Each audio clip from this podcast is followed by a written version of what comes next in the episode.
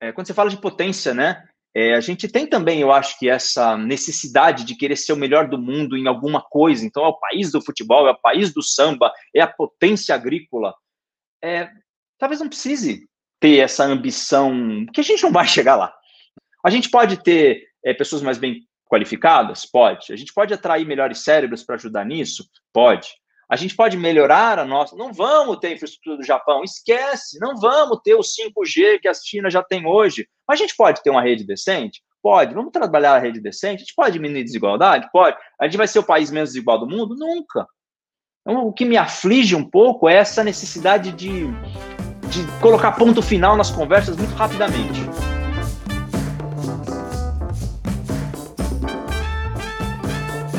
Olá a todos e a todas, sejam bem-vindos ao primeiro Happy Hour do ano, nosso podcast com lideranças das áreas jurídica e de relações governamentais das grandes empresas. Eu sou a Laura Diniz, não sei se eu já falei, estou começando esse ano ainda meio bagunçada. Temos aqui conosco o Fábio Zambelli, nosso analista-chefe em São Paulo.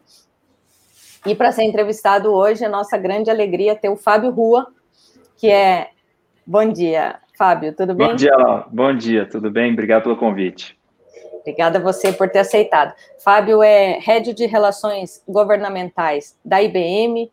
Ele tem uma trajetória grande nessa área, está na IBM há sete anos. Antes ele passou é, pela GE, passou pela Embraer, passou pela Vale e pela Anshan, sempre nessa área né, de, de relações governamentais e relações governamentais também de uma perspectiva internacional. Ele é formado em relações internacionais e tem mestrado em gestão de negócios internacionais. Fábio, queria começar é, perguntando uma, uma curiosidade. Você trabalha com tecnologia hoje, tecnologia de ponta, né, na IBM, e você faz a interface de uma produtora de tecnologia de ponta com o nosso governo, com, enfim, com, com, os políticos e tal. E imagino que boa parte dos seus interlocutores não seja especialista em tecnologia. Você passa boa parte do seu tempo traduzindo, explicando. Como é que é essa interlocução numa área tão específica como a sua? Obrigada, Legal, Laura. Não, imagina. Obrigado você pelo convite mais uma vez e, prazer estar aqui com vocês e vou, vou, ter uma alegria enorme de poder compartilhar algumas das minhas visões sobre política, tecnologia, relações governamentais para os ouvintes e para os espectadores aí do Jota. Cara, parte da minha função é evangelizar. Né? Obviamente não no sentido religioso da palavra, né? Mas, de fato, né, os nossos legisladores, os funcionários né, públicos, os gestores com os quais a gente trabalha, não são todos especialistas em tecnologia. E eu também não sou especialista do bit and byte da tecnologia. Né? Eu sou um especialista, talvez, do conceito que permeia a aplicação de tecnologia no dia a dia das pessoas, nos processos de formulação de políticas, né? no processo de gestão pública como um todo. Então, sim, boa parte do meu tempo e do tempo da minha equipe é passada evangelizando, compartilhando informações, uh, tentando decodificar né, termos é, aparentemente bastante complexos para uma realidade do dia a dia. E que, sinceramente, né, vocês sabem disso, a tecnologia ela está né, presente cada vez mais no nosso dia a dia.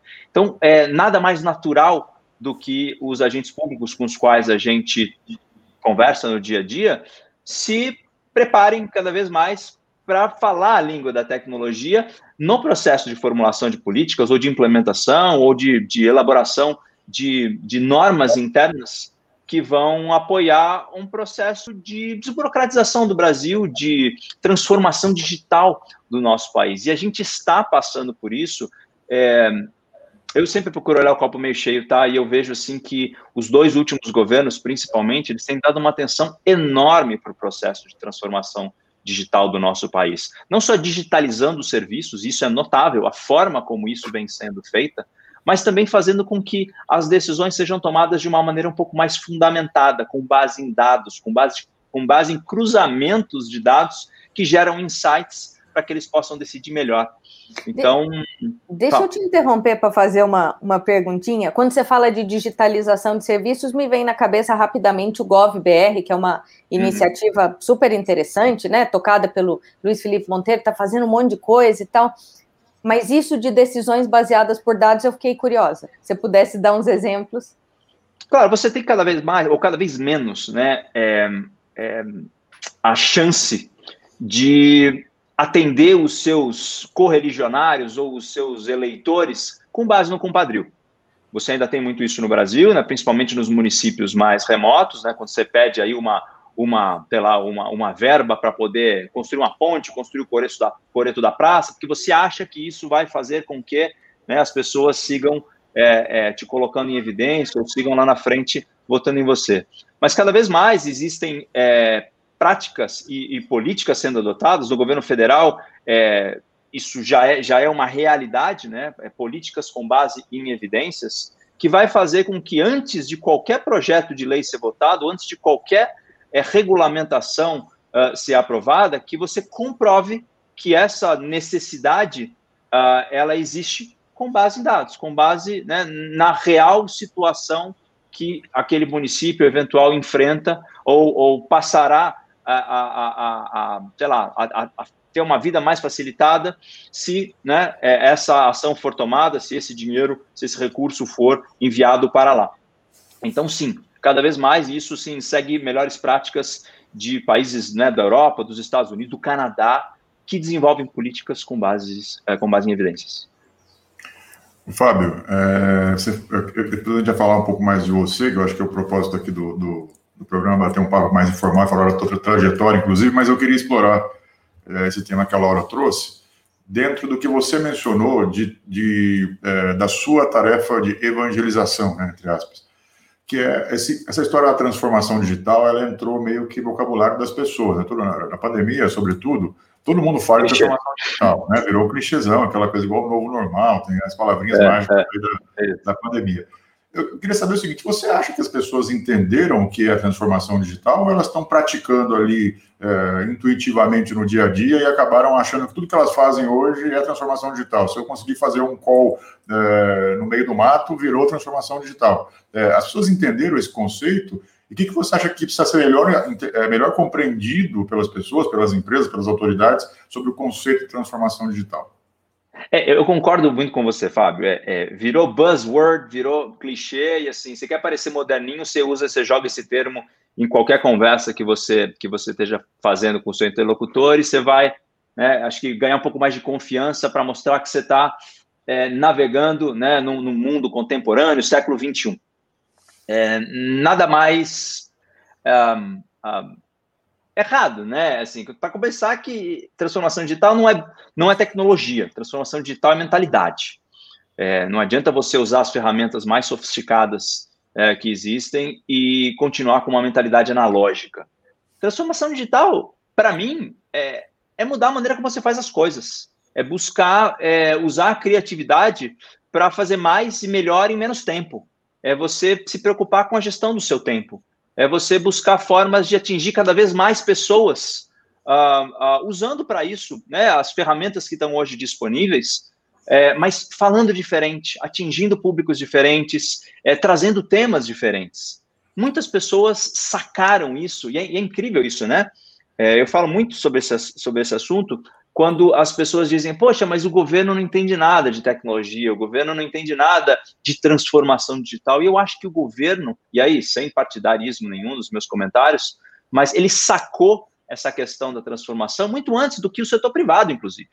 Quando a gente vê, sei lá, em 2008, né, um presidente dos Estados Unidos sendo eleito primordialmente é, por influência das redes sociais, e a partir daí né, vários outros é, políticos se comunicando por meio das redes sociais, e você vê os canais do YouTube de alguns legisladores, principalmente, ou de alguns né, atores importantes no governo, com milhões de seguidores, você percebe que eles sacaram. E aí não estou falando de, de, milícia digital, não estou falando de, né, de robôs, eu estou falando do indivíduo é, amplificando a sua voz é, para poder atingir cada vez mais pessoas. Isso é transformação digital na veia.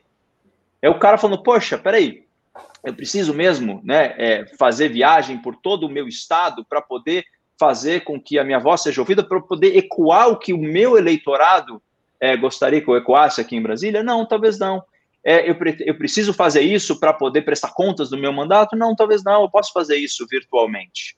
É, e, e, as empresas, curiosamente, elas são muito mais tímidas em usar essas plataformas para prestar contas, para poder mostrar, para mostrar o que elas estão fazendo de bom para a sociedade, para elas poderem é, é, se posicionar nos debates públicos, inclusive.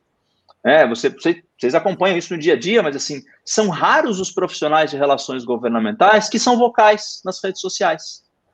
É, em, em, em, comparação, são raros os políticos que não são vocais nas redes sociais. É, então é, é, é, é, interessante, mas eu acho que eles sacaram isso muito antes que a gente. E aí, aí, óbvio, né? Você usar tecnologia para tomar melhores decisões, que também faz parte do processo de transformação digital, temos muito capim para comer ainda. É, a gente tem uma série de projetos em andamento, né, na Câmara, no Senado, no, no Judiciário, de criação de chatbots e de criação de ferramentas de inteligência mesmo, né, que vão poder ajudá-los a tomar melhores decisões. E por mais que é, esse processo né, de digitalização dos serviços públicos esteja avançando rapidamente, outros eu acho que precisam de um gás um pouco maior, porque é, não estão avançando na velocidade que poderiam avançar, até né, aproveitando esse momento de pandemia, essa, essa receptividade positiva da sociedade em relação a ações que vão aumentar a democratização é, é, é com a qual as informações hoje circulam pela, pelas redes. Tá pegando. Quer, quer terminar, Fábio? Não, não, é que ele falou sobre essa Fica questão dos, dos, dos, dos, agentes públicos, né, é, é, e também dos profissionais de RealGov, que poucos deles são vocais, né, nas redes, etc. E eu vi que, assim, você tem uma característica de você ter um canal, você se comunica, você procura usar essa sua, essa, seu, seu talento aí de, de evangelizador, entre aspas, é, na rede social também dando esse exemplo assim, de posicionamento público, né, que acho que é uma questão que você mencionou, essa coisa do, do agente público é, é, fazer a sua interlocução com o setor privado da forma, digamos, antiga, já isso já já está totalmente ultrapassado. As pessoas têm estão demandando posicionamentos e interações públicas né, entre agentes públicos e privados. É, eu queria saber se você entende que esse é um caminho também meio reversível, que todos nós ali vamos virar em algum momento é, é, produtores de conteúdo para múltiplas plataformas, se esse é um caminho de, inclusive, levar mais transparência para esse diálogo aí do, das empresas com o poder público. É exatamente isso, Fábio. É, todo mundo fala, né? Não é nem em transformação digital, mas é em transformação. Né? Então, poxa, preciso me transformar, a minha, minha, a minha forma de trabalhar, a minha, né, a minha função, a, a, minha forma de gerir os meus negócios, eu preciso me transformar, me transformar, me transformar.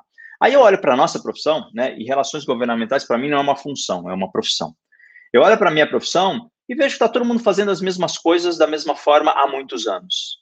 E aí, obviamente, como um cara questionador, como um cara é, que não consegue é, é, se manter né, desenvolvendo as mesmas práticas né, da mesma forma por muito tempo, eu começo a querer chacoalhar um pouco a estrutura.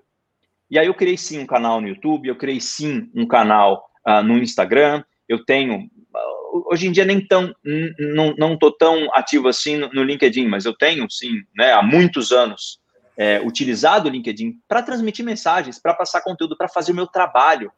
Eu sigo né, autoridades, as autoridades me seguem, as autoridades que estão presentes nas redes sociais, de novo, tirando os que usam os robôs, muitas delas se comunicam diretamente com as pessoas né, é, da sociedade civil, com seus eleitores. E eu me comunico com, essas, com esses né, stakeholders, esses atores, também por meio das redes sociais. E isso faz uma diferença gigantesca. Eu, ano passado, é, é, a gente fez uma série de lives num, num, num, movimento que eu e o Andrei Gutierrez, que trabalha comigo, criamos há quatro anos, que é o movimento Brasil País Digital.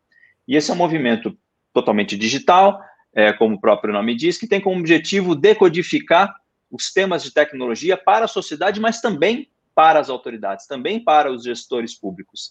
E a gente fez uma série de lives no ano passado, semanais, é, com autoridades, com pessoas que é, no passado nós teríamos que enviar um ofício solicitando uma audiência com toda aquela verborragia né, que é característica desse tipo de interação, e a gente mandava mensagem direta pedindo para o cara para ele fazer uma live, justificando a razão pela qual, propondo um tema, e as coisas eram mais leves, e a relação flui de uma outra maneira, e o tempo, obviamente, né, nos pressiona, mas começa na hora, termina na hora, então obriga né, que nós e que é, é esses, esses atores, esses interlocutores, também sejam bastante é, é, é, é práticos né, nas, suas, nas suas intervenções e, e, e, e, levem a mensagem que eles querem levar. Claro que nós, nosso público é um público de nicho, a gente não atrai milhares de espectadores, mas as pessoas que participam né, dessas interações são pessoas qualificadas, pessoas que lá na frente vão ver que as nossas ações são ações que, sim, estão estimulando maior transparência é, no trato com o poder público, sim, são ações que buscam fazer com que nós possamos é, ampliar o nosso discurso para pessoas que às vezes estão excluídas dele, mas que se beneficiam ou se prejudicam com ele.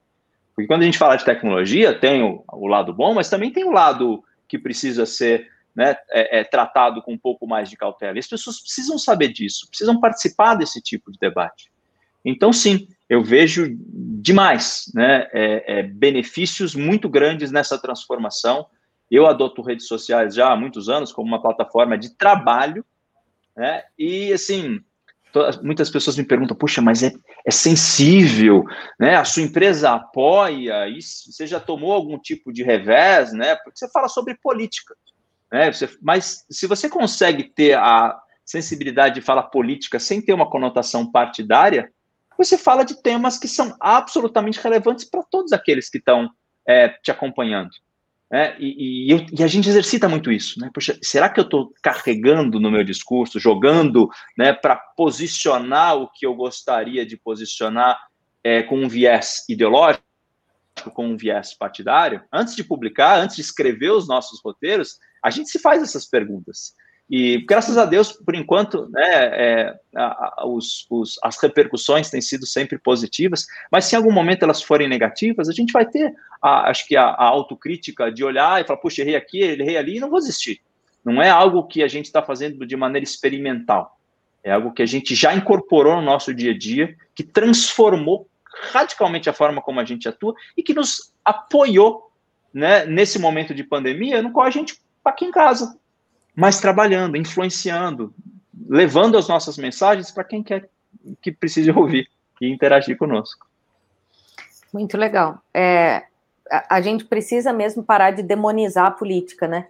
Assim, hum. você estava falando da, da, política não partidária, não ideológica, e, cara, a rigor, a rigor, não tem nada de errado com a política partidária e com a política ideológica, né? Eu entendo que não seja o seu papel, mas é, a gente a gente está num mundo em que enfim, a, as palavras dizem muito, muito mais do que elas de fato é, deveriam dizer por definição, né? Assim, a política tem hoje uma conotação negativa, não devia ter. A palavra lobby, hoje, para a maioria das pessoas, também traz uma conotação extremamente negativa e tem colegas seus aí de profissão que militam para transformar o significado dessa palavra e trazê-la para o que ela originalmente era, né? Mas, enfim... Mas, isso é no mundo inteiro, né, Laura? Infelizmente, quer dizer, essa conotação negativa não é privilégio né, da, da, da, atividade no Brasil, que foi endemonizada. É, é e, e, é e a imprensa também, infelizmente, é, às vezes usa o termo com uma conotação detrupada. É, é verdade. E aí, infeliz... né? mas, mas enfim, isso acho que é papo para um outro debate. É, sabe que. Não, eu vou, vou tentar fazer a última aqui da nossa fase séria para a gente poder ir para a conversa mais divertida, mas é que tá, tá irresistível continuar. É, a gente tem um colunista que eu adoro no, no J Info, que é o Renar Aron. Ele era. Querido amigo. Pô, brilhante. E ele escreveu um livro chamado Lobby Digital, e ele tem uma coluna mensal com a gente em que ele explora é, perspectivas desse lobby digital. E daí, enquanto você falava da sua posição é, de, de levar conceitos para as redes sociais e de ter você, como profissional de relações governamentais, uma, uma vida ativa nas redes, isso me lembrou muito do livro dele, me lembrou das colunas. É, então, assim, o, o, a política foi para o universo digital. as empresas, apesar dos seus porta-vozes não terem ido, as empresas estão lá, né? Fazendo a, a, a sua, a sua política, digamos assim. Hum. Os influenciadores do universo do entretenimento e tal estão indo também para o universo da política. A gente uhum. pode falar da Anitta, tem cada vez mais gente se posicionando. Todo esse introito para perguntar: você acha que o futuro da profissão de relações governamentais, de lobby, de influência que era feita em salas e salões e palácios, vai obrigatoriamente virar é, é, influenciadores digitais? Eu quero dizer, os profissionais de relações governamentais vão ter que virar influenciadores nas redes também? Você acha que passa por aí, obrigatoriamente? Eu não sei se obrigatoriamente, mas eu não sei trabalhar de outra forma. É, o Renard, né, é, querido amigo há muitos anos, é, acompanha a trajetória dele. Inclusive, eu tive a oportunidade de participar do debate de lançamento do livro dele. Eu li o livro dele. É. E, e li, li, antes que todo mundo, inclusive, que eu precisei participar do debate. E, cara, é por aí. Dizer, a sociedade tem que se engajar nesses debates públicos. E a sociedade tem que pressionar os atores políticos para que eles produzam é, políticas melhores para todos nós. É, eu acho que aquele corporativismo, é, eu vou chamar de corporativismo do século passado, porque eu ainda acredito que o século XXI vai ser o ano, ou, ou vai ser o século da transformação, principalmente nessa área, é, aquele posicionamento do século passado, de que, poxa, não, a minha empresa tem uma demanda e eu vou defender o interesse único e exclusivo da minha empresa, é confundido, com, com tem conflito de interesse quando você está defendendo um interesse né, é, privado para um agente público. Quanto mais a gente conseguir é, ampliar é, o alcance das nossas demandas e sensibilizar a sociedade, mostrando que ela sim vai ser também impactada por qualquer decisão que for tomada, maiores as chances da gente ter políticas mais bem estruturadas, construir um Brasil mais justo, mais igualitário, mais democrático. Essa é a minha bandeira, essa é a bandeira do Renar, essa é a bandeira de todos aqueles que acreditam no poder democratizante das redes. E, sinceramente, eu acho que tem muitos colegas é, meus que estão demorando para abraçar essas causas, que continuam resistindo e acreditando que o lobby do, do, do sabe, da, da, reunião com um deputado a portas fechadas, nos palácios ou no, no bar lá no fundo, é, é, a forma dele conseguir atingir os objetivos dele, não é. Quanto mais a gente amplia as nossas pautas, maiores as chances da gente conseguir fazer o nosso trabalho com a lisura que ele tem. Né? Defender interesse é, é, é cara, é prática corrente em qualquer lugar do mundo. Né? Você vai defender interesse na, na, sua comunidade, no seu condomínio e também, por que não, né, por intermédio né, dos profissionais de relações internacionais que vão fazer a interface com os legisladores, com os políticos democraticamente eleitos ou com os funcionários públicos que lá estão para servir à sociedade, o indivíduo. E uma empresa faz parte da sociedade, uma empresa representa também interesses coletivos, e a gente tem que acho que deixar isso cada vez mais claro para legitimar de uma vez por todas essa atividade. Sim. E vou fazer mais uma, Zamba.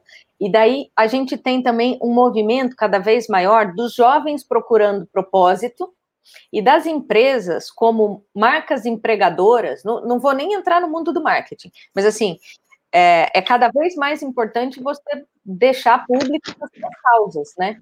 Então, assim, parece um, um movimento sem volta, de integrar os seus interesses é, comerciais, os seus interesses institucionais, enfim, com quem você projeta ser, você empresa, inclusive como marca empregadora, né? Assim, você vai atrair os melhores talentos, desde que esses melhores talentos se identifiquem com quem você quer ser, né? Perfeito. É, essa, essa busca por talentos, ela está cada, tá cada vez mais acirrada. Né? Você tem cada vez mais empresas, cada vez mais necessidade né, de contratar pessoas qualificadas e diferenciadas, e você não vai atrazer, atrair essas pessoas mais só pela sua marca, pelo que você é, transmite para a sociedade em termos de qualidade do produto ou do serviço que você presta. São as causas. O que tem de, de empresa perdendo candidato porque não conseguiu ainda definir uma pauta de temas que transcendem a atuação é, comercial dela, é só você ver o ranking das empresas mais admiradas do Brasil, das mais admiradas best places to work. Cada empresa sensacional que não está na lista, porque não, não conseguiu ainda encapsular, mas de, de coração mesmo, né? Quais são as causas que transcendem a sua atuação? Quando a gente fala, né, é, poxa, depois da pandemia, as empresas agora vão se preocupar cada vez mais com mudanças climáticas, né? Agora, ESG, né? Esse termo da moda, né? O Environment, Sustainability and Governance. É, isso tem relação direta com causa.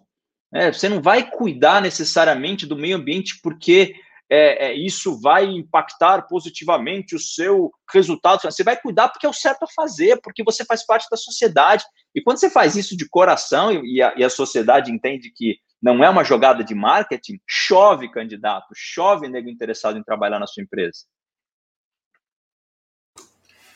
Legal. Fábio, eu queria falar um pouco sobre a tua, tua história, a tua trajetória. E aí, a primeira curiosidade que eu tenho é como você foi parar nesse, na, na carreira, na, na, acadêmica, né? Como você foi estudar relações internacionais, que é uma carreira. É, geralmente, quem está pensando em fazer relações internacionais pensa na carreira diplomática. Como é que foi tua, o teu ingresso nesse, nesse mundo? Legal. É... O meu pai é uma das maiores referências intelectuais que eu tenho. E ele sempre me estimulou a ler. E ele me estimulava de uma maneira interessante. Em vez dele me mandar ler, ele selecionava, ele lia muito, ele selecionava artigos no jornal, principalmente, que era uma fonte de informação que ele usava muito, e colocava no banheiro. E deixava, curiosamente, ele deixava sempre o caderno, ele lia a Folha de São Paulo, eu lembro disso ele deixava o caderno no mundo e deixava a ilustrada, que ele achava que, quando eu era, tipo, sei lá, sexta, sétima, oitava série, é, ele achava que eram temas que eu poderia me interessar. E ele circulava os, os artigos que ele queria que eu lesse. E eu gostei. Eu comecei a ler, eu comecei a ler cada vez mais, eu comecei a, a, a, a dirigir, eu acho que a minha, a, minha, a minha linha de leituras para temas internacionais. Então, eu gostava de acompanhar o desenvolvimento do conflito árabe-israelense, o que estava acontecendo em negociações comerciais da OMC. Eu achava muito legal você ter, né? E aí, você tocou na diplomacia, né? Eu tinha lá no fundo da minha mente algum, algum interesse, sim, em representar um país para defender uma pauta que pudesse né, é, é, ser pacificada entre vários atores. Eu, eu sempre tive essa, essa, esse gosto pela negociação, pela busca é, do entendimento, pela busca do consenso. E depois, na faculdade, eu ajudei a criar a Federação Nacional dos Estudantes de Relações Governamentais. Depois, a gente criou conselhos regionais né, de relações, ah, perdão, relações internacionais. Depois, conselhos de relações. Participei de vários modelos da ONU. Né? Mas antes da faculdade, é, era isso: era leitura é, de, de fontes que eram recomendadas pelo meu pai. É, tinha essa né, essa, essa visão que que talvez deturpada. Né? Fábio, desculpa arquiteto. te interromper. Arquiteto, olha arquiteto. só. Nada a ver, nada a ver. E eu tinha, assim, um pouco dessa, dessa visão, talvez, deturpada, né, de que, poxa, é, conhecer o mundo e interagir com diferentes culturas. Eu fiz parte, logo no começo da minha, da minha juventude aí, eu fiz parte de uma ONG, que chama-se CISV, que é uma ONG que tem como objetivo promover a paz mundial entre os povos, e eles fazem isso por meio de um trabalho com crianças que se reúnem em acampamentos uh, no verão do hemisfério norte, é, pra, por um mês, começa com 11 anos, e para trocar informações, para conviver com culturas, aprender, né, tolerar é, é, diferenças, convívio com diversidades, assim, um, um, trabalho fantástico, que eu quero, inclusive, levar os meus filhos, se eles tiverem interesse, a seguir nessa, nessa trilha do CISV. E lá, assim, eu interagia com pessoas do mundo inteiro. Eu passava um mês num acampamento, o, meu, o primeiro foi na Islândia, com 11 anos de idade, é, com pessoas da China, da, do Cazaquistão, da França, da, da Alemanha. Então, para mim, isso foi riquíssimo. E aí, quando surgiu né, a, a ideia de fazer relações internacionais, eu, de cara, me interessei e, e fui fazer. Prestei, né? Eu queria fazer primeiro direito, para ser, ser sincero. Acabei entrando em direito, não me, não me identifiquei, saí rapidamente da faculdade de direito e fui fazer relações internacionais e lá me destaquei, lá eu entendi que meu caminho era na, nessa, nessa, nessa vertente aí do né, profissional do conhecimento. E quando você decidiu fazer relações internacionais, o que, que você imaginava que você podia fazer na prática? Eu pergunto isso porque com, cara, 17, 18 anos, a gente não, não tem meio que noção de nada, né? Assim, você imaginava o seu dia a dia depois de formado, sei lá, com 25, 26 anos, fazendo o quê? Eu sempre tive uma queda pela diplomacia, mas eu sempre acreditei que eu poderia desenvolver essa função no setor privado. Sempre. Desde que eu entrei na faculdade, e eu escrevi muito sobre isso, né? Como era um curso desconhecido, Relações Internacionais, e eu era militante, é, eu escrevi um texto, eu lembro logo no começo da faculdade, eu escrevi um texto é, é, escrevendo o que poderia fazer o profissional de relações internacionais uma vez formado. É, e eu fiz isso porque é, logo no começo eu comecei a procurar estágio. E nos sites bastante rudimentares da época, você tinha lá aquelas barras de rolagem, né, dizendo qual era a sua profissão. E relações internacionais estava sempre em outros, não tinha relações internacionais. Isso me irritava profundamente. Então eu fiz, eu fui atrás de um mailing de RHs de empresas, primeiro ano da faculdade, primeiro semestre da faculdade, de RHs de faculdades, de, de empresas multinacionais, e mandei essa carta, tentando cara, olha só, eu existo, minha função existe, um dia eu vou me formar nesse negócio e eu gostaria que vocês conhecessem o que eu faço. É, então, é, eu, eu olhava para as empresas, eu achava que eu podia contribuir de alguma forma com esse trabalho de diplomacia corporativa, que virou um termo né, que a gente usava bastante, é, é, exercendo funções similares ao de um diplomata que representa os interesses do seu país, representando os interesses né, de uma empresa junto a governos. E assim foi. Fábio, como tem muita gente que assiste e ouve a gente aqui, que está planejando carreira ou planejando o que fazer, né? Tem, nós temos um público muito diverso.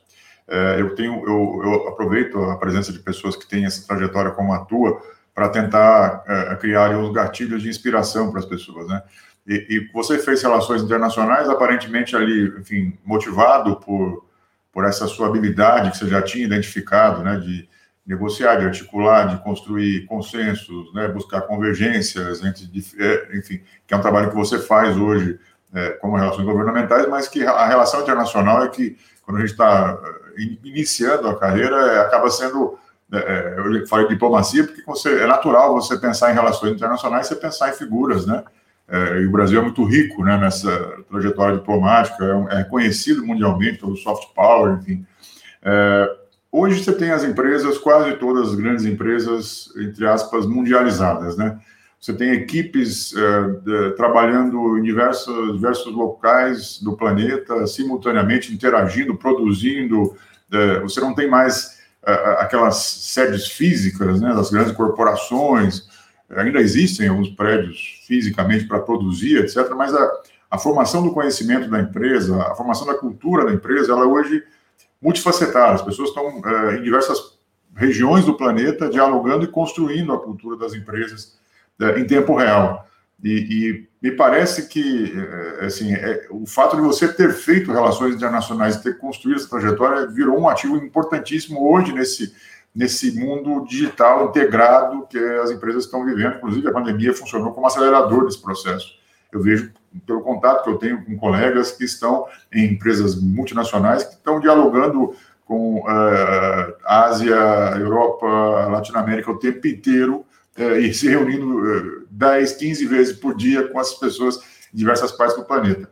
Eu queria saber se você, uh, primeiro, que tipo de recomendação que você daria para as pessoas que estão iniciando a trajetória acadêmica e profissional, olhando para esse novo mundo, e, e no, no, seu ponto de vista, é, quais são as vantagens e desvantagens dessa integração uh, multicultural das empresas hoje uh, e, e esse processo tendendo a acelerar depois da pandemia?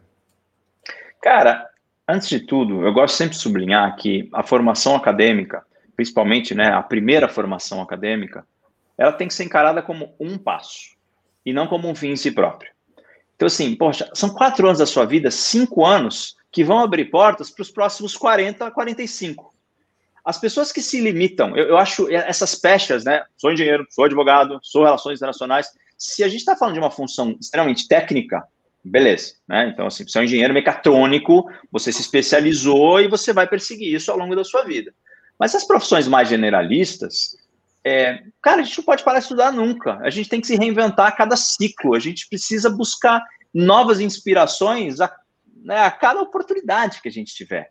Então, eu comecei minha carreira, né? Vocês descreveram aí, mas numa indústria de mineração. Depois eu fui trabalhar com a indústria aeroespacial. Depois eu fui para uma, né, uma empresa assim, multi, né, é, multissetorial, né, com uma GIEC, de lâmpadas a turbinas de avião, passando por né, é, trens, e hoje eu estou numa empresa de tecnologia. O que, que eu aprendi na faculdade que me posicionou para trabalhar é, nessas empresas? Talvez menos a teoria das relações internacionais e muito mais os soft skills que me permitiram me adaptar a qualquer uma das situações às quais eu fui submetido ao longo da minha carreira. É, então, assim, eu terminei a faculdade, Relações Internacionais, e vou ter né, o, o, selinho até eu morrer, o cara é Relações Internacionais, pode ser, mas eu, eu diria que 20 anos depois, né, eu, eu construí uma carreira com, com, com um ferramental que vai muito além do ferramental que eu adquiri na faculdade, ou no meu mestrado, na minhas, nas minhas pós-graduações. Quer dizer, é, é, um processo, né? Se é para estimular, é, eu, eu estimularia tentando fazer com que as pessoas não se limitem a escolher uma profissão com base num conjunto de matérias que elas vão ter numa grade curricular travada por um determinado período de tempo. É, assim, é o pontapé inicial e as pessoas devem seguir crescendo, se desenvolvendo, aprendendo e buscando conhecimentos dos mais diversos e amplos possíveis. Mas se eu pudesse, né, sem querer fugir da pergunta, mas sugerir conhecimentos específicos para se adquirir, eu, eu não poderia fugir dos clássicos conhecimentos é, é, no, né, de ciência, tecnologia, engenharia, matemática, programação, conhecimentos que têm sim uma aplicabilidade teórica e prática muito fortes. Você precisa cada vez mais conhecer o que está por trás da tecnologia. Sem necessariamente ser um cara de bit and byte, mas um cara que vai entender como a tecnologia pode contribuir para o desenvolvimento de processos, de, de sociedades, de países, de empresas. É, sem essa, essa visão, vai ser muito difícil a gente avançar, sabe? Tendo apenas conhecimentos teóricos de filósofos do século retrasado, não vai fazer com que a gente chegue lá. Eu queria ouvir um pouco a tua visão sobre uh, os prós e contras desse momento que nós estamos vivendo de integração das culturas dentro das empresas, etc. Cara, nas empresas eu vejo muito mais pró do que contra, se é que eu vejo algum contra. É muito legal essa diversidade contribuindo para a criação de novas tecnologias, de novas soluções. Quando a gente está limitado a uma cultura, a um tipo de pessoas, né, só homem, só mulher, a gente tende a ter baias, né? Que é, uma, é um debate que a gente tem tido bastante, né? Nessas discussões sobre proteção de dados, é, que hoje em dia não são mais permitidos. A empresa que quer crescer, que quer se desenvolver, que quer inovar, ela precisa ter diversidade. E seja ela diversidade de gênero, de raça, de cultura, ou seja, não, né? Quanto mais né, a gente conseguir integrar essas diversidades, maiores as chances da gente construir empresas e sociedades cada vez mais plurais. Eu não vejo vantagem da não integração. Eu sou um, um, um, partidário do livre comércio desde que eu comecei a trabalhar. Eu comecei a trabalhar na Câmara Americana de Comércio defendendo a ALCA, que era a Área de Livre Comércio das Américas, né? uma, uma, uma associação comercial, um acordo comercial que integraria não só economias, mas também culturas, né? conforme a integração fosse avançando. Então, eu, eu sou formado em relações internacionais, eu sou um globalista por definição. Eu só vejo vantagens nesse tipo de interação nas empresas e nos governos, né? Quando a gente fala, poxa, de abertura comercial, de sociedades mais abertas ou mais fechadas, essa, infelizmente, essa perspectiva que a gente está vendo, né, dos países se fecharem, né, nacionalismos voltando, é, é, governos saindo de acordos comerciais, governos tentando focar no desenvolvimento das suas economias em detrimento das economias regionais ou globais. É um, movimento, é um momento pelo qual a gente vai passar, mas eu acho que o, o globalismo vai prevalecer, a integração, depois que a gente passar por esse momento difícil que a gente está vivendo, a integração vai voltar com tudo. Laura, você quer fazer? Ela caiu um pouquinho. Eu tive um problema com a integração do meu computador com o Wi-Fi. então, Acontece. É... Melhor você, Fábio, só, só para ah, eu... eu... Eu queria... Uma outra curiosidade, Fábio. Na tua rotina pandêmica, digamos assim, você falou de gestão de tempo, né? Que é talvez um dos, uma, das questões mais fundamentais do, do, dos nossos momentos hoje é gerir o tempo, né? nosso tempo é, e transformá-lo num ativo, né? E não passivo. É, como é que mudou a tua rotina, a sua gestão do seu tempo, inclusive para família, enfim, hobbies, lazer, coisas que é, você não, talvez não tivesse condição de gerir com, a deslocamento, enfim, para reuniões presenciais. Como é que mudou a sua vida cotidiana, a pandemia? Se você acha que tem coisas que vieram para ficar, que você entende que vai ser difícil abrir mão depois que a gente voltar aí a um, a um convívio presencial? Cara, eu sou obcecado por gestão de tempo. Desde quando meu primeiro filho nasceu, eu comecei a perceber que ou eu fazia algumas escolhas mais inteligentes, ou eu não ia ver meu filho crescer. E depois eu tive o segundo filho, depois eu tive o terceiro e o quarto. Então, assim, é, e, família para mim é absolutamente o alimento do meu dia a dia. Sem minha família, eu não sou ninguém. E sem o meu emprego, sem o meu trabalho, sem minha capacidade de contribuir, eu também não sou muita coisa. Então, eu preciso, primeira coisa, na pandemia, assim, como integrar?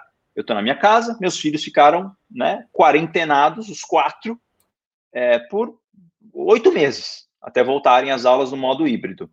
São e exigindo são pequenos, São, eu tenho, eu tenho, um de, de, Acabou de fazer nove, um de seis e um casal de gêmeos de quatro. Uhum. E precisam de atenção, precisam de supervisão, precisam de exemplo, precisam de influência. E eu estava em casa. Então, o primeiro, né, primeiro, acho que exercício é como é, integrar, uh, mas colocando espaços bem definidos para que a gente não confunda né, o momento de trabalhar com o momento de, de estar com a família. Então, eu construí na minha casa, graças a Deus, é, acabou é, é, se revelando bem providencial, mas um escritório fora da minha casa, no Medícola, né, que me dá a privacidade para que eu possa trabalhar, para poder depois ficar com... E não é só ficar com os meus filhos, né, cara? Porque, assim, é, essa pandemia fez com que a gente desenvolvesse, é, é, por obrigação até, algumas aptidões domésticas que a gente não, não usava tanto no passado. Então, assim, Cara, ficou eu e a minha mulher por sete meses tomando conta da casa de A a Z. Não tinha ninguém para ajudar a gente. Então, é de lavar banheiro, passando por arrumar cama, fazer comida, limpar chão, é, arrumar bagunça de criança. A gente teve que dar conta de tudo isso. E como dar conta de tudo isso, né? Ao mesmo tempo, recebendo pressões crescentes, a empresa ficou estressada, as empresas ficaram estressadas. Todo mundo querendo saber se está trabalhando, se não está trabalhando, agora precisamos desse resultado, daquele resultado é, até que houvesse uma acomodação das expectativas das empresas em relação aos funcionários, foi um momento muito tenso. Então você tinha que estar online o tempo todo, mandando e-mail, produzindo, para as pessoas perceberem que estava tudo sob controle. E chegou um momento que você começa a, a bater de frente um pouco, falando: assim, peraí, isso eu não vou fazer. Não, obrigado. Convites, assim, é live o dia inteiro, é webinar o dia inteiro, é artigo para livro, aí começa a chover convite, assim, como é que você gerencia bem o seu tempo? Primeira coisa, aprenda a dizer não educadamente. Né? Segunda coisa, aprenda a escolher suas batalhas. Você não precisa abraçar tudo, você não precisa fazer tudo, você não precisa estar em todos os lugares virtualmente. Eu me peguei, ridículo, né? No começo da pandemia, com três telas. Ah, não, tenho três reuniões ao mesmo tempo, eu preciso fazer, preciso estar presente, pelo menos sorrindo na tela, porque senão as pessoas vão achar que eu não estou comprometido, vão achar que bobagem. Delega, terceira lição que eu tiro, né? Assim, eu tenho um time, cara, em, em 10 países da região. E pessoas extremamente qualificadas. Eu não posso estar na Venezuela, na Colômbia, no Chile, na Argentina ao mesmo tempo. Delega. Mostra para os caras que você confia neles. Né? E, e, não é delega com um olhinho aqui atrás, vendo o que o cara está fazendo.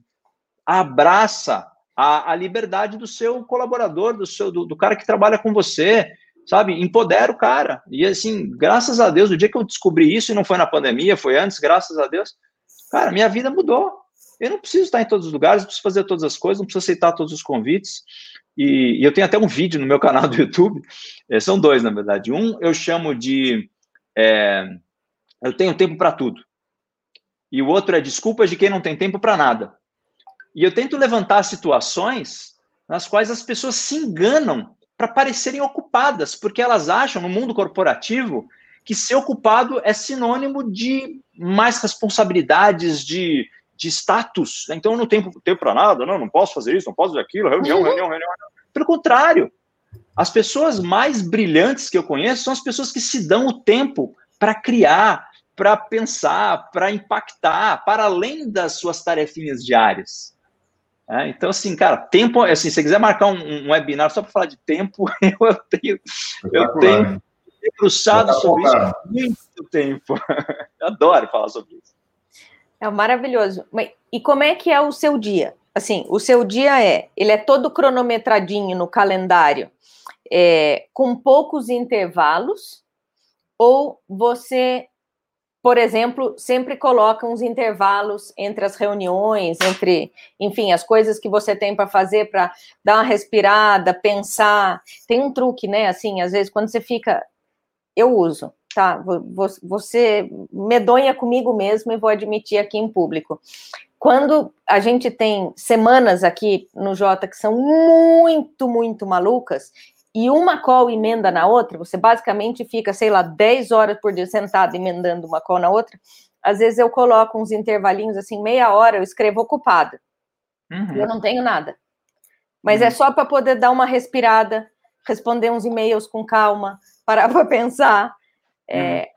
Como é que é? Você reserva tempo para para fazer algumas coisas que você vai descobrir na hora ou é tudo cronometradinho? Bom, é, estamos entre amigos, né? É, cara, sabe uma coisa que eu adoro fazer domingo à noite? Da decline em reunião.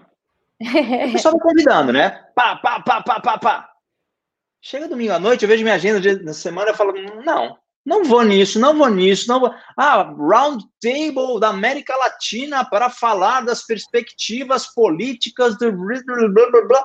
Ah, não. Ah, não. Reunião para decidir a cor do carpete do andar da diretoria. Não. E, eu, e sim, eu faço isso com uma, com uma tranquilidade, com uma paz de espírito. Sim, os que eu preciso, né, mandar uma notinha educada, dizendo não posso, eu mando uma notinha educada dizendo não posso, mas assim, não me coloque em reunião para sorrir. Não vou participar de reunião para ficar com cara de paisagem. Eu sou convidado para várias dessas, assim, agradeço as pessoas que lembram de mim, mas assim, não rola. Então, assim, ah, eu, eu, reservo tempo entre uma reunião? Claro que eu reservo tempo entre uma reunião. E eu digo mais, assim, é, eu, eu sou um cara ativo, né, fisicamente. Eu jogo tênis, eu vou à academia, eu gosto de estar fora. Eu faço academia à tarde. Eu adoro fazer academia à uma da tarde. Eu almoço rápido, vou para academia, vou, eu moro em Brasília. Vou para o clube aqui, faço minha academia, volto, tomo banho e ah, tem um call às duas e meia da tarde, estaria aqui bonitinho no call das duas e meia da tarde. Mas, cara, eu quero, às vezes, por alguma razão eu preciso fazer academia às quatro da tarde. Eu vou fazer academia às quatro da tarde. Eu procuro não deixar os pratinhos que importam caírem. E para que isso aconteça, eu deixo vários pratinhos que não importam caírem. Muito legal. Acho que essa, essa, essa tua. Já está pautado uma live, botar uma live sobre gestão de tempo com o Fábio Rubem, porque eu acho que vai ter muita audiência, hein, mano? Eu, por exemplo, Eu também. Nossa, um, um workshop. Agora, uma, uma dúvida, Vá, vamos, vamos pegar o Fábio de coach. Uma coisa super importante na, na organização de tempo, penso eu, assim, pensando nas minhas dificuldades, tá, de organizar tempo, é você se autodeterminar naquele momento e falar, agora, pela pro... eu quero no final da tarde, sei lá, parar de terminar, parar de trabalhar uma hora antes para ir na academia ou eu quero abrir uma janela entre as quatro e as cinco da tarde para ir na academia. Para isso, para não deixar os pratos que importam caírem, você tem que fazer alguma coisa antes ou alguma coisa depois. E uhum. muitas vezes, essa coisa não é a coisa que você precisa entregar para o seu gestor logo na sequência. Você tem tempo, você tem margem de manobra. E gestão de tempo está muito ligada a isso, né? Você sentar e fazer as coisas bonitinho, organizado, sem ser em cima da hora. Como é que você, Fábio, consegue sentar e falar, puta, eu tô com zero vontade de fazer esse PowerPoint agora. Esse PowerPoint que eu preciso entregar daqui 15 dias. Ou seja, você não precisa fazer agora. Mas se você fizer agora, você libera a sua vida, você tira essa tarefa da frente, você pode se organizar para fazer várias outras coisas que você precisa fazer. O que, que você fala para você mesmo? Cara, aquela máxima, não deixe para amanhã o que você pode fazer hoje, eu não sigo. Eu tá. deixo para amanhã o que eu não preciso fazer hoje. É, deixo porque eu consigo jogar ao longo do tempo uma, uma forma mais menos tortuosa de executar a função. Se eu tenho 15 dias para fazer, eu posso fazer assim: ah, eu quero daqui 15 dias, eu não me preocupo. Lê do engano, porque vai pipocar coisa para você fazer. Então, se você, sabe, assim, tipo, eu vou me matar hoje, ficar até as 11 horas da manhã fazendo essa apresentação, porque daqui 15 dias eu estarei mais tranquilo, vou nada. Né? Então, assim, por que, que eu não posso fazer essa apresentação em, em, dois momentos ou em três momentos? Ou se é uma apresentação extremamente né, é, é importante, eu preciso estar criativo, eu preciso estar inspirado. Eu não posso fazer isso no momento em que eu não estou criativo e inspirado. Se eu tenho esse tempo para me inspirar né, e buscar a criatividade, eu vou usar esse tempo a meu favor. E outra, é, a mobilidade, eu sou fã há muito tempo da mobilidade, esse papo de agora o home office mudou tudo. O home office, para mim, é anywhere office há muitos anos. Desde que eu tenha uma conexão minimamente decente, eu vou trabalhar em qualquer lugar que eu esteja. Eu, graças a Deus, sou sócio de um clube aqui em Brasília, tem um lago na minha frente.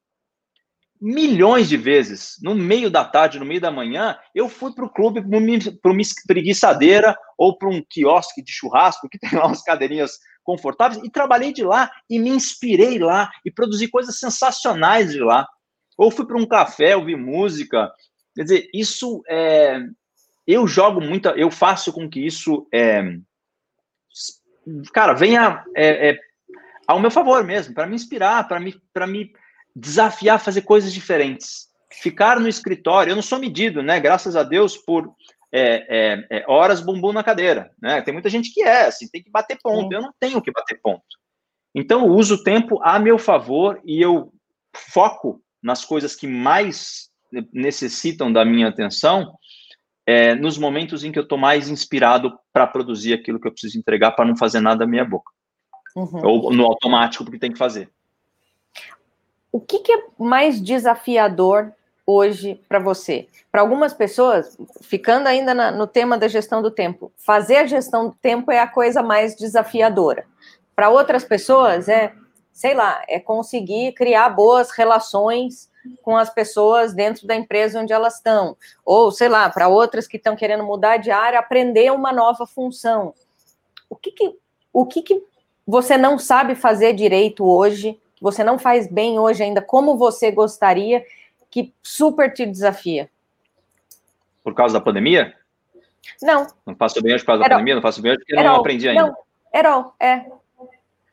Eu, eu sou um cara de humanas. e eu tenho uma dificuldade muito grande. Eu, eu, sei analisar números prontos, mas eu não sei produzir números. É, isso é um desafio e é algo que assim ainda não consegui fazer caber é, é, nessa minha ânsia constante de querer aprender coisas novas. Eu gosto de aprender coisas novas. Uhum. É, temas tributários, por exemplo. Eu tenho uma dificuldade enorme com temas tributários. Não, não entra, não consigo. As pessoas falam com uma naturalidade assim, e o ICMS, e o, que, o IOF, e o ISS, e isso e aquilo, e na, na, na, no destino, não sei o quê. Eu tenho dificuldade. É, confesso, e assim, não é, não é novidade para ninguém que eu tenho. É, uma coisa que eu é, não sei fazer, que eu preciso aprender, é trabalhar com distrações. Quando eu preciso trabalhar, o que eu digo não é responder e-mail, é produzir. Uhum. É, eu escrevo muito. Eu gosto de, e quando eu faço meus vídeos, quando eu faço né, minhas, minhas intervenções aí, é, eu tenho como base um texto. Uhum. E, e eu, na época, né, pré-pandemia, eu viajava muito. E o meu momento é, é, de inspiração para que eu possa, pudesse escrever era o avião. O avião, cara, eu entrava no avião, eu abria meu, meu tablet, pra, pra, pra, impressionante, assim, o que saía de, de coisa legal de lá. E por mais que eu tenha um escritório aqui, não, não sinto que é um ambiente que me dá essa paz de espírito para eu poder criar e desenvolver os meus textos. Muito legal. Quer falar, Zamba? eu queria. É, é, voltando um pouquinho para o lado um pouco mais sério, mas eu não posso deixar a oportunidade de, de explorar ali é, enfim, toda, todo o conhecimento que o Fábio tem, toda a trajetória dele nas relações internacionais, que me, me, me eu acho que me, me, instiga muito alguém que tenha construído a carreira com essas premissas que o Fábio construiu aí de se, enfim, se interessar por conflitos e como solucioná-los tal.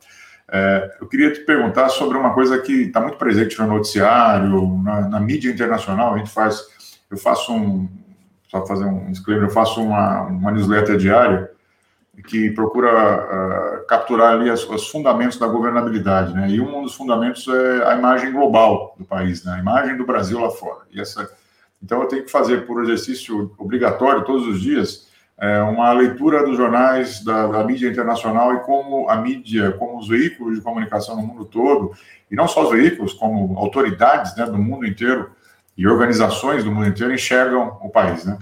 E a gente estava brincando quando fizemos uma, uma um e-book no final do ano é, com todas as edições das newsletters, que foram mais 180, 190, se não me engano, é, a, a, imagem do país ela vem numa trajetória, nós temos até um gráfico né, de como é que a imagem do país foi piorando é, à medida que o enfrentamento da pandemia foi se mostrando é, mal sucedido, enfim, e com dilemas ali de gestão de crise muito ficaram muito evidentes para o mundo, né? É, eu queria te perguntar se você entende que a nossa imagem está muito arranhada em conceitos é, como você mesmo falou, quer dizer, a questão da, da, do, do, globalismo é meio irreversível, se nós estamos passando por um tempo de enfrentamento com essa narrativa, mas cedo ou mais tarde isso vai ser superado, né? É, e como é que essa, esse, esse, esse desgaste de imagem ele pode prejudicar o país agora nesse momento de pós-pandemia? É, e se você entende também que tem algumas oportunidades que o país tem, até pela, pelo, pelo, pelo reconhecimento que o Brasil sempre teve para o seu pelos seu, seus ativos diplomáticos, a sua capacidade de, é, de se posicionar nos conflitos das grandes potências de forma uh, comercialmente, inclusive, né, é, a lidar bem com as grandes potências. É, como é que você acha que está essa imagem? Qual é o, o efeito disso no pós-pandemia, nas relações comerciais, sobretudo? E, e, quais oportunidades que nós, eu sempre ouço, só para fechar minha minha pergunta, que é quase uma pergunta é, tese, né? Eu sempre ouço os, os atores internacionais falando da, da, capacidade do Brasil se transformar numa potência da economia verde. Tem até, as, né, de novo, aqueles mantras aí, né? A economia verde, é, o, as commodities, né? o nosso, a nossa capacidade de gerar segurança alimentar para o mundo, no momento em que o mundo discute produção de comida. Né? É, como é que você acha que é, o país pode, de alguma maneira, aproveitar esse momento é, é, de tensão entre as potências para de novo se posicionar com uma, entre aspas, potência diplomática, pelo menos, ou comercial? E se você acha que o desgaste em alguns setores, sobretudo na área ambiental, ele vai ser é, oneroso, digamos assim, para o país nos próximos anos? Caraca. Sabe aquela, aquela parte da conversa que eu falei que eu, eu exercitava muito a minha capacidade de falar de política sem uma conotação partidária? É, vou tentar fazer isso agora. É, Antes de tudo, eu acho que é um erro, né, o brasileiro achar que o mundo vê o Brasil como assim a pior coisa que já foi produzida pelo homem. A gente tem essa síndrome do vira-lata, infelizmente, de achar que o nosso país é a pior coisa, tem os piores políticos, tem a pior distribuição de renda, tem a pior é, é, é infraestrutura, e, e, a gente vai para fora e a gente vomita isso, né? Toda vez que é, é, elogiam o nosso país lá fora, a gente arruma um jeito de desqualificar o elogio e dizer que não é bem assim. Você está enganado, o Brasil é uma porcaria, o Brasil só tem bandido, o Brasil né, não tem estrada decente, tem um problema sério de infraestrutura e telecomunicações. O que, em parte, é, é, pode até ser verdade, mas a imagem que se tem de um país, é, infelizmente, ela é construída né, é, pelas pessoas que fazem esse país. Né? Se as pessoas vão lá e deturpam a imagem do nosso país e levam informações, é, é, sei lá, limitadas, a imagem que vai se formar é uma imagem limitada, deturpada. É, acho que o primeiro, a primeira lição de casa que a gente tem que fazer é aprender a usar os fatos e os dados a nosso favor e trazer elementos de coisas boas que também acontecem por aqui. É muito fácil falar que o Brasil é o pior país que geriu a pandemia, o Brasil é o país que mais tem mortos por é, cada 100 mil habitantes, o Brasil é o país que isso, que aquilo, que aquilo outro. É, mas e quando a gente fala né, das coisas boas, né, do, do, dos desenvolvimentos que a gente teve na educação ao longo dos últimos anos, da redução da pobreza dos últimos anos, da, do saneamento básico, é, da melhoria da infraestrutura, é, tem muita coisa, entendeu? Outro dia até, peguei um livro aqui, vou mostrar para vocês, porque eu me, eu me, incomodo muito com as generalizações, né? E, e, eu fiz um vídeo que eu publiquei no meu Insta semana passada, inclusive, que é sobre, é, o título é Abundância e eu falo sobre uma nova forma de ver o mundo, né? E, e estatísticas que estão esse livro aqui, o Novo Iluminismo, ele traz assim muitos exemplos de como o mundo melhorou ao longo dos últimos 50, 60 anos. E como existem estatísticas que podem fazer com que a gente é, se embase de uma outra forma para poder defender os nossos argumentos. Esse livro que chegou outro dia, que é um livro mais antigo, chama Factfulness, né? que é um livro que mostra como é que a gente pode emitir opiniões com bases em fatos e dados, e não só com a nossa impressão? Então, ah, esse político é um bandido, esse país é uma porcaria. Isso é muito fácil fazer. Né? Construir a imagem do nosso país, eu acho que passa por um exercício de educação da nossa parte. O que, que a gente pode fazer para transmitir uma imagem? Não é, é, é mundo de poliana, mas é uma imagem que minimamente possa fazer com que as pessoas queiram saber mais. É, quando a gente faz, dá esses argumentos fatalistas de que é uma porcaria, de que só tem bandido, de que não tem infraestrutura, a gente encerra o assunto.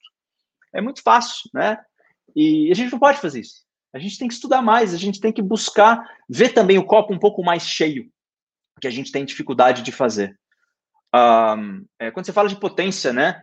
É, a gente tem também, eu acho que essa necessidade de querer ser o melhor do mundo em alguma coisa. Então, é o país do futebol, é o país do samba, é a potência agrícola é, talvez não precise ter essa ambição, que a gente não vai chegar lá, né? Vamos combinar que assim, o Brasil, o país do futuro, o Brasil vai ser o primeiro mundo. Não, não, não.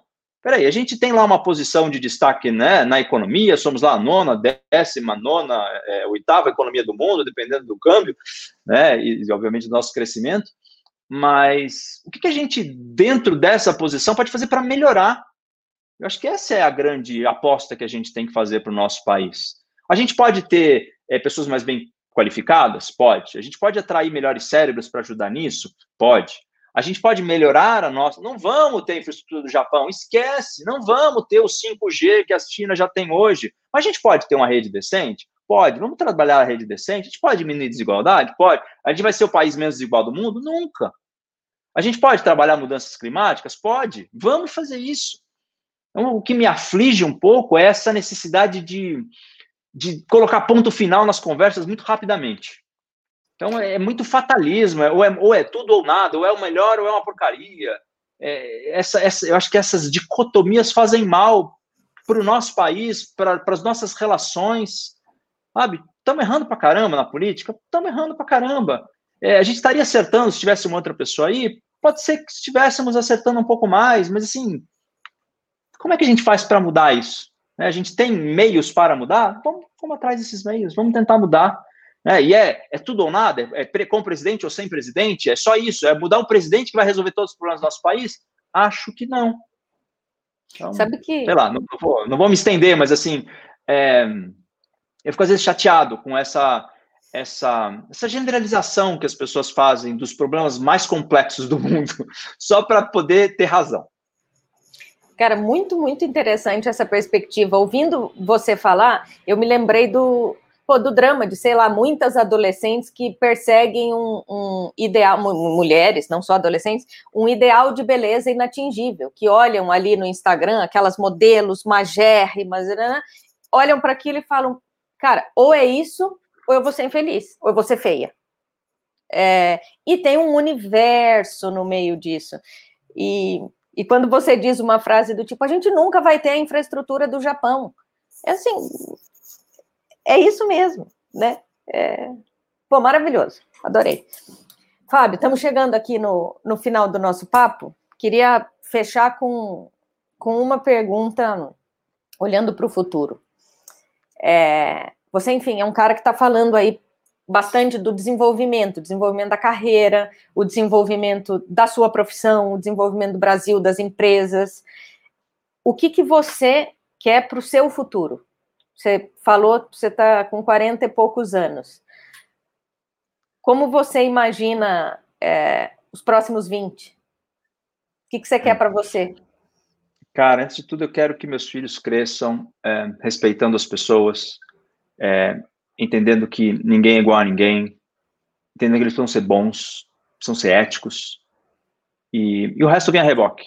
É, eu acho que se você, se você tem valores mínimos, e, e, essa é a minha função, né? Eu acho que se eu puder deixar um legado para o mundo, eu espero deixar alguns, né, é, um pouco mais materiais no mundo corporativo, é, é mas assim, é, os meus filhos vão ser é, o presente que eu vou deixar para o mundo.